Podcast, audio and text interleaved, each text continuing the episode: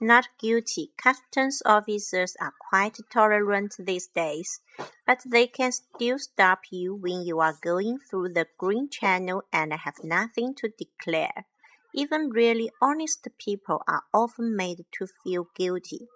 The hardened professional smuggler, on the other hand, is never troubled by such feelings, even if he has five hundred gold watches hidden in his suitcase. When I returned from abroad recently, a particularly officious young customs officer clearly regarded me as a smuggler. Have you anything to declare? he asked, looking me in the eye.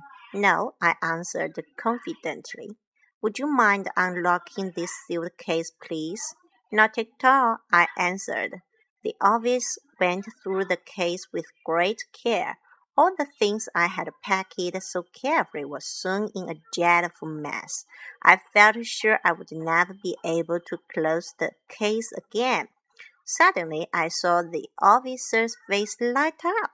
He had spotted a tiny bottle at the bottom of my case, and he pounced on it with delight. Perfume, eh? he asked sarcastically. You should have declared that. Perfume is not exempt from import duty. But it isn't perfume, I said. It's hair gel. Then I added with a smile. It's a strange mixture I make myself, as I expected. He did not believe me. Try it, I said encouragingly. The officer unscrewed the cap and put the bottle to his nostrils.